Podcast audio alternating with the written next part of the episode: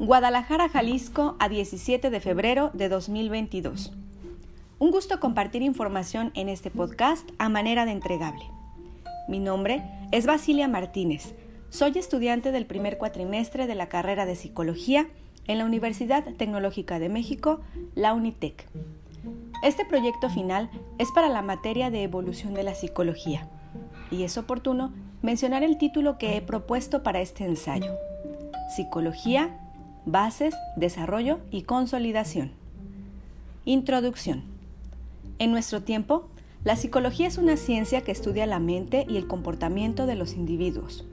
Se considera una rama de la filosofía que se ha desarrollado como una materia a lo largo del tiempo. Resumido en cuatro tiempos característicos y esenciales para el fortalecimiento de su campo de estudio.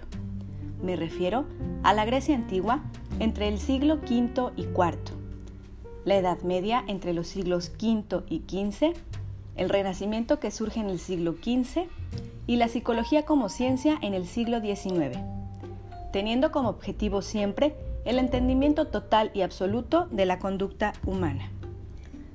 Desarrollo. Desde hace muchos siglos, el ser humano ha tratado de darle un significado determinante a lo que somos y a lo que nos rodea, dando una interpretación del origen, la estructura y el proceso de todo lo que rige el universo, ofreciendo definición y características que son esenciales a aquello que es físico, orgánico, mental y espiritual. Remontémonos a la Grecia antigua, en donde hubo quienes, afortunadamente, se dedicaron a la tarea de entender qué era aquello que movía, inspiraba, enfermaba, condenaba a las personas, entre otras más. Los grandes pensadores de ese tiempo avanzaron en demasía a pesar de las fuertes críticas, dejando postulados y pensamientos que son básicos en infinidad de materias. Por otra parte, es importante mencionar que de alguna forma nuestros antecesores llegaron a la denominación psique, palabra de origen griego que se lee psiche, que significa alma humana. Antiguamente el término se relacionaba con las energías que provenían del individuo y trataron de darle un nombre. Pensaban que esta energía provenía desde adentro y que estaba en el cuerpo en vida y se separaba cuando la persona fallecía. Es sin duda una definición que después de tantos siglos sigue vigente para muchos. El alma. Ahora bien, ¿qué define a esta era? Postulados del desarrollo humano, esos que implementaban para dar explicación a las actividades psíquicas, la orientación naturalista, biológica, matemática, ecléctica y humanista.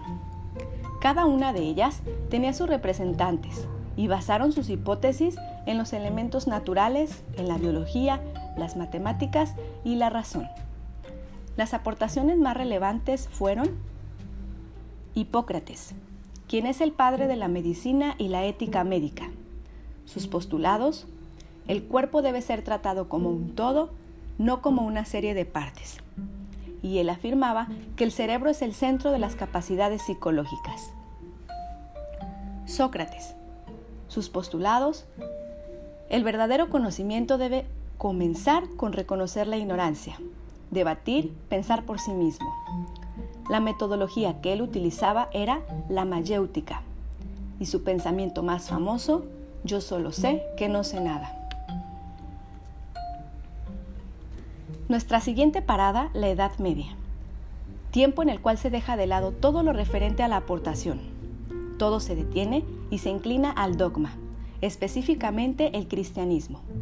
A pesar de la interrupción abrupta de, llamémoslo, libertad de expresión y pensamiento, resurgieron de manera teológica las nuevas corrientes filosóficas. A través de los pocos pensadores furtivos, revolucionando nuevamente la ya tan controversial filosofía y abriendo camino a la ciencia. Las relevancias de ese tiempo son escasas pero interesantes, aquellas que aportaron Santo Tomás de Aquino, quien empleó la lógica de pregunta-respuesta para llegar a la verdad esencial de Dios. Sus postulados explicó la relación dinámica entre el cuerpo y el alma, y que la persona es definida en términos de esencia y existencia. Seguimos con el Renacimiento, que surge a partir del siglo XV, época de renovación y avance de ideas. El Renacimiento se caracterizó por separarse de la Iglesia, traer nuevamente las bases ideológicas de la Grecia antigua y por considerar al ser humano como un todo. Fue amplio su aporte permitiendo comprender al ser humano desde aspectos fisiológicos y psicológicos. Campo perfecto para el desarrollo de la psicología. La particularidad en esta época es gracias a personajes como Leonardo da Vinci, quien es considerado un extraordinario representante, aportando investigación del sistema nervioso central y pensamientos tales como la razón, el sentido y la experiencia, vinculándola con la inteligencia y la libertad. René Descartes, por excelencia, al que considero máximo exponente de las bases fundamentales de una psicología moderna. Su famoso pensamiento, pienso, luego existo. También usaba el método introspección y aportaba hacia el racionalismo.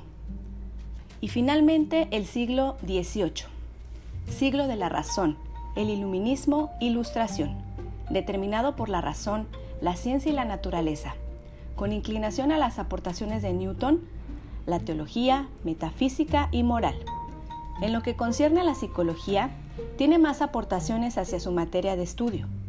En este tiempo es apenas que logra obtener el grado de disciplina científica, ya que cumple con las condiciones esenciales para ser considerada como ciencia, porque tiene un objeto de estudio, una metodología de investigación y un marco teórico, haciendo con esto la consolidación de sus raíces.